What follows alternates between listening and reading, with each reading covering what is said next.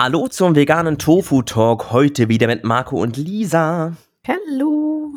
Heute geht es um den Nutri-Score, denn der ist schon mittlerweile drei Jahre alt, knapp. Also 2020 wurde der eingeführt, diese Lebensmittelkennzeichnung, mm. die ihr mhm. vielleicht alle kennt von Produkten, ähm, von verpackten Produkten im Supermarkt. Und äh, es ist, finde ich, mal Zeit, kurz zu erklären, was da eigentlich geht, weil mir waren viele Sachen nicht klar.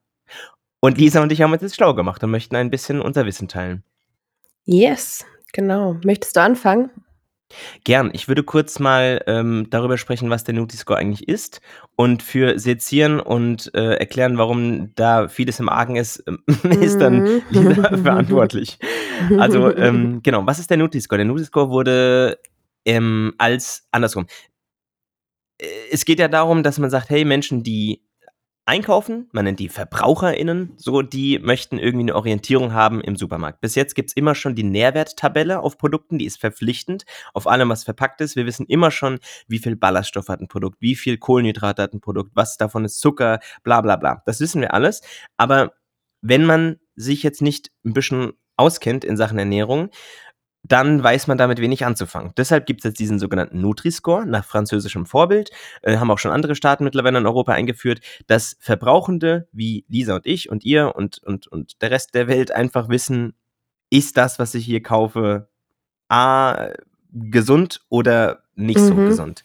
Dafür gibt es diese kleine Lebensmittelampel, die besteht aus fünf Zahlen, äh, Entschuldigung, Buchstaben, mhm. Schrägstrich Farben. Geht von grün über hellgrün auf gelb, auf orange, auf rot. Und es funktioniert wie die klassische Ampel, die wir kennen. Ne? A ist gut und E ist eher doof. So. Es gibt Ausnahmen, wo das nicht draufkommt. Also wie gesagt, das sind immer verpackte Produkte. Natürlich hat jetzt ein Apfel keinen Nutri-Score. Aber es geht darum, dass man Produkte aus der gleichen Ecke, wie zum Beispiel Joghurt, miteinander vergleichen kann. Produkte, die keinen Nutri-Score bekommen, sind zum Beispiel Nahrungsergänzungsmittel oder Getränke mit einem Alkoholgehalt von mehr als 1,2 Volumenprozent, habe ich, hab ich gelernt. Genau. Mhm. Und wir kommen gleich zur Kritik. Ein, ein Punkt noch. Wer entscheidet denn jetzt, was ist denn gesund und was ist nicht gesund? So. Es gibt die Dinge, die zugrunde liegen, werden, ähm, werden berechnet von, ich zitiere, unabhängigen Wissenschaftenden. ähm, günstige Nähr- und Inhaltsstoffe sind zum Beispiel Ballaststoffe, Proteine, ähm, Anteil an Obst und Gemüse oder Hülsenfrüchten, Nüssen und ausgewählten pflanzlichen Speiseölen. Als ungünstig in dieser Rechnung gehen Zucker, Salz, gesättigte Fettsäuren oder ein hoher Energiegehalt. So. Mhm. So weit, so nützlich, möchte ich sagen. Und an sich klingt das ja nach einem Megasystem. Das nimmt nicht viel Platz weg auf dem Produkt. Schnelle Ampel, ich weiß sofort, was abgeht, wenn ich zwei Joghurts in der Hand halte. Welcher von beiden ist weniger schädlich bzw. besser? Aber es gibt Probleme, Lisa. Mhm. Ja, und zwar ähm, ist zum Beispiel das erste Problem, dass man nicht erst nicht direkt sagen kann, A ist gleich ein super gesundes Produkt. Ähm, es ist wichtig zu wissen, dass beim Nutri-Score die Rede von verarbeiteten Produkten die Rede ist, eben nicht von irgendwie äh, von einer Traube oder von einem Apfel oder von einem Brokkoli, sondern wirklich von verarbeiteten Produkten.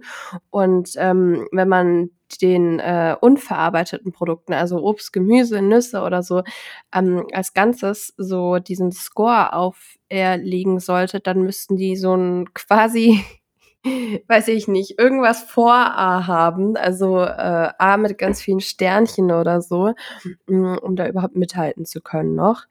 Ähm, genau, deswegen A ist nicht gleich gesund, sondern ist eben ähm, als äh, ja als gesünder als vielleicht andere Produkte in der ähnlichen Kategorie zu bewerten. Außerdem sollte man auch nicht ähm, Kategorie kategorieübergreifend bewerten. Man sollte keine Schokoladentafel mit einer Tiefkühlpizza vergleichen, weil ähm, die Produkte ja auch in verschiedenen Mengen konsumiert werden. Also ich gehe davon aus, dass man ähm, mehr Gramm Tiefkühlpizza zu sich nimmt, als man Gramm Schokolade zu sich nimmt.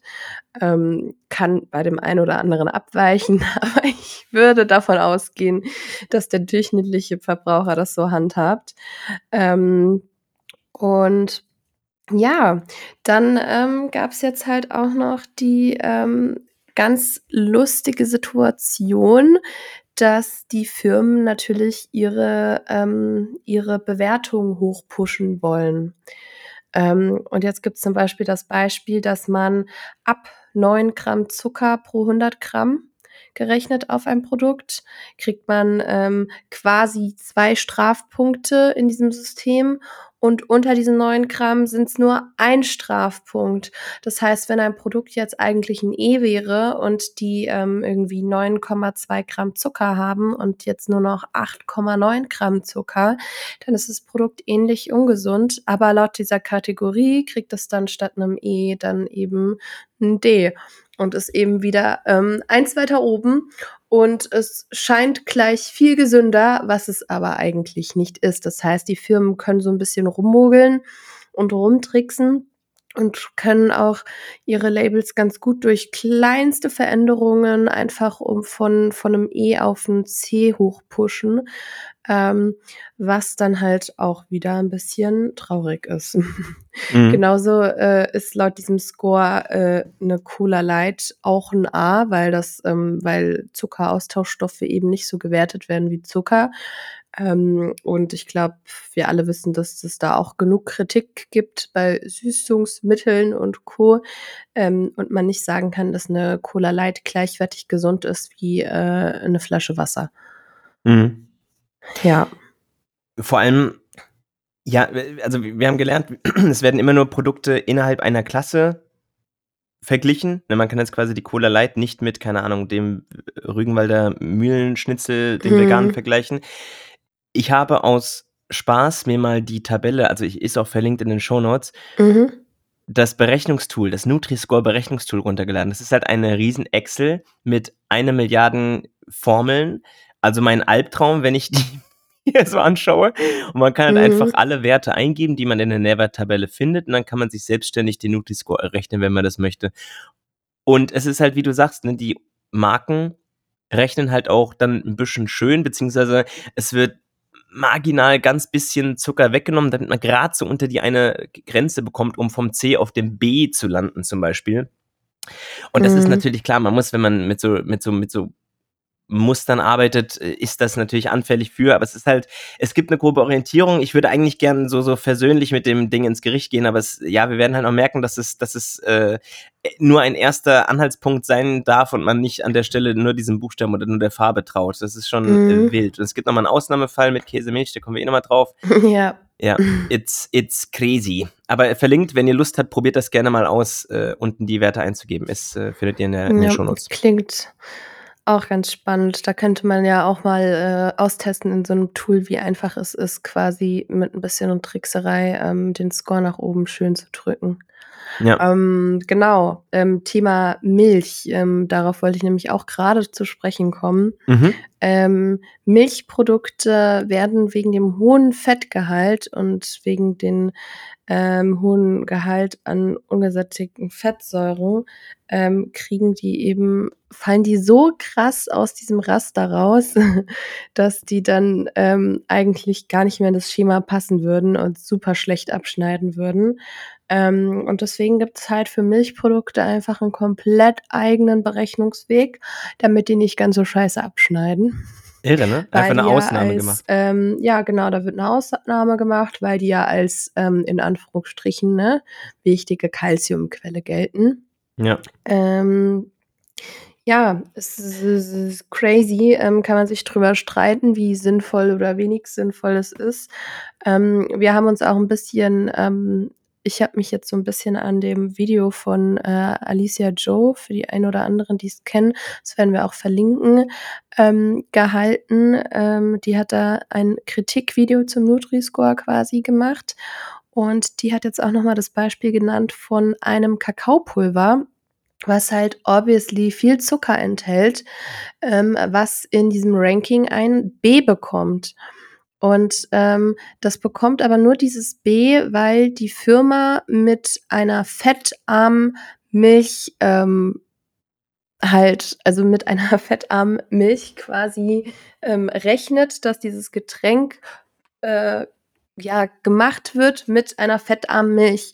Der durchschnittliche Verbraucher benutzt aber gar keine fettarme Milch sondern Vollmilch, dann hätte es nämlich nur noch ein C. Und wenn man nur das Pulver ohne die Milch angucken würde, dann hätte dieses Pulver eigentlich ein D. Und wenn wir jetzt quasi die Milch nicht als Milch berechnen, sondern es als Getränk berechnen und Lebensmittel, oder? Wie? War das nicht, Entschuldigung, dass ich reingrätsche, war das nicht sogar, dass Milch dann kein Getränk ist, sondern ein Lebensmittel? War das nicht so? Ich bin mir gerade nicht sicher. Ja, das, also Milch, Milch eben, dass es nicht zu den Getränken zählt. Ja. Mhm. Aber wenn man es quasi Mhm. so berechnen würde, als wenn es als, also wenn man es als ein Getränk berechnen würde, dann wäre es get it. tatsächlich in dem Fall hier nur ein E.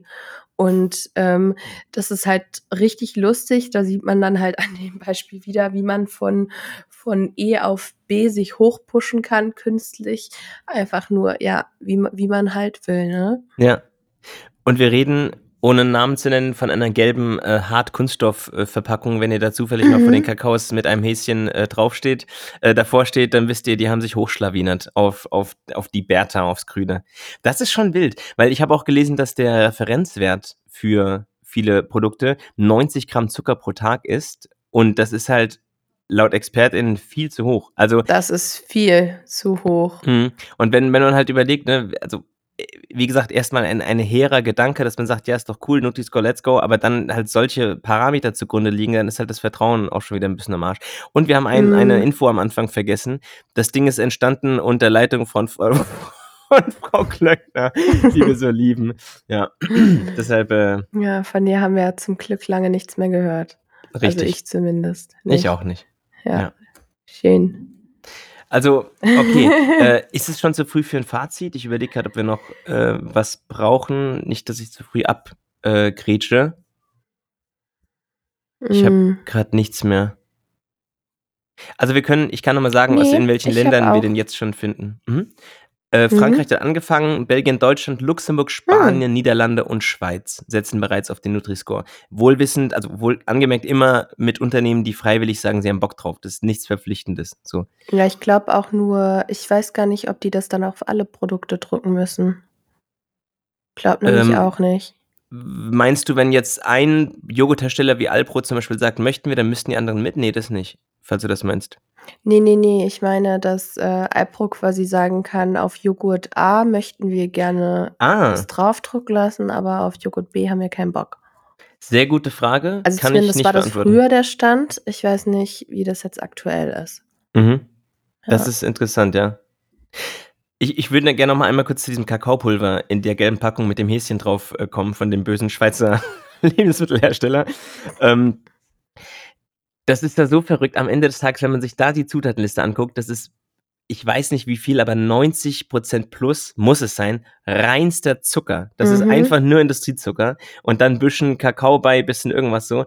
Und das kriegt ein halbgrünes B. Das ist so absurd, weil, wie du schon gesagt hast, Mhm. äh, der, die, die, die so rechnen, dass sie immer sagen, ja, aber wir können ja nicht das Produkt solo nehmen, das snackt ja keiner mit dem Löffel, sondern das wird ja immer mit Milch getrunken. Dann nehmen wir die, äh, die Fettarme, bla bla bla. Es ist halt, Ja. ach, es, es hat ein arges Geschmäckle und das ist halt nicht mehr verlässlich. Man muss halt immer noch mal selbst gucken. Also wir machen es, macht's ganz einfach so, wenn ihr euch nicht sicher seid, macht's wie Lisa, studiert einfach kurz Ernährungswissenschaften und dann, dann seid ihr auf der sicheren Seite. Ja, easy. Ja. Wenn es nicht, weiter nichts ist. genau, gibt's nicht irgendwie eine, eine App, die einem da so Nutri-Score, äh, nicht Nutri-Score, Schwachsinn, ähm, ich suche eine andere, die einem ehrlich sagt, wie, wie gescheit das Lebensmittel ist. Ich, ich Boah. habe die Frage gestellt, ohne vorher nachzudenken, mal zu googeln.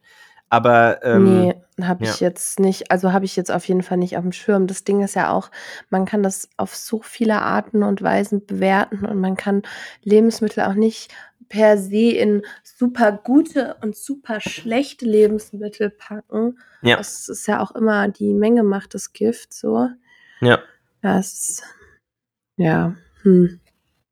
Nee, also so genau kenne ich das jetzt nicht. Ja, okay. Nee, aber es lohnt sich auf jeden Fall zu schauen. Ne? Also ich weiß nicht, ob ich jetzt nur in meiner Bubble bin oder ob ich mir denke, ja, Mm, es gibt Produkte, von denen weiß man halt, dass sie weniger gesund sind. Also ich, ein anderes Beispiel wäre, wir sprechen ja häufig über veganen Themen und äh, ich glaube, alle Menschen wissen jetzt mittlerweile, dass ich Rügenwalder Mühlen äh, Fanboy bin. Und mm. ähm, die Produkte zum Beispiel schneiden zum Teil auch jetzt nicht super duper ab, weil da halt einfach, ja, viel ein hoher Weizenanteil drin ist oder so, also vergleichsweise viel kurzkettige Kohlenhydrate, bla bla. es gilt wie immer, wie du schon gesagt hast, es gibt per se keine schlechten Lebensmittel, man muss halt manche nur ein bisschen mehr in Mhm. Maßen genießen als andere. So, also, äh, ja. Ich habe zum Beispiel letztens geguckt, mein mein Sohn, der snackt immer von Barilla dieses vegane Pesto Mhm. und das ist halt, äh, Basis von Cashewnüssen und hat 'n recht hohen Fettanteil, aber es sind zum Glück ungesättigte Fettsäuren und bla. Da gucke ich halt immer ich denke immer, was was das Kind isst, ist erst mal gut und er isst keinen Mist, von daher let's go. Aber es Mhm. ja, es lohnt sich einfach mit so 'n bisschen, ähm wie soll ich denn sagen? Wie geht man am besten ran? Mit mit einem, äh, kritischen Blick und wenn auf der Kakaopackung, wo, keine Ahnung, wie viel Prozent Zucker drin sind, auf einmal 'n B ist, dann lohnt sich's da noch mal nachzuhaken. Aber für 'n ersten für 'ne erste Orientierung hilft's, glaube ich, ganz gut. Ja, auf jeden Fall. Ich sorry, wenn man das hier im Hintergrund hört auf der Aufnahme, ne? Hier eskaliert grade das Wetter. Es kommt runter wie sonst was bei mir. Bei dir auch, Marco? Mhm. Aber ich glaube, man hört's nicht. Ja. Mal schauen. Okay. Merken wir nachher. Ja, ihr wisst auf jeden Fall, was es ist. Sehr schön. Ja. Ja, dann hoffen wir, dass wir eine grobe Orientierung geben konnten mit diesem Nutri-Score. Äh, bei der Recherche habe ich viel gelernt. Ich hatte irgendwie mehr Vertrauen, als ich haben sollte. Na ja, es gilt Mhm. generell immer, ne, klar, wenn wenn man die Lebensmittel roh kauft, äh, tut man immer das Allerbeste für seinen Körper, aber per se sind jetzt Verarbeitete nicht schlecht, ne? 'Ne erste Orientierung können der Nutri-Score geben. Aufpassen lohnt sich's halt bei bei solchen Trickprodukten wie, äh, ja, Kakao und Co. Und, ähm, ihr habt's gelernt, solltet ihr noch Kuhmilch und Kuhkäse konsumieren, äh, ist das noch mal 'ne ganz andere Trickkiste, weil das Zeug hat natürlich auch Nährstoffe, die, äh, der Gesundheit zuträglich sind, aber eben auch 'ne ganze Menge, was abträglich ist. Also, let's go. Vegan ist eh die beste Idee. So, vielen Dank. Yes. Genau. So sieht's aus. Ansonsten hoffe ich, dass euch die Folge gefallen hat. Wir sind schon am Ende, richtig? Und, ähm, genau, bis dahin wünschen wir euch eine schöne Woche. Bis dann. Tschau. Tschau, tschau.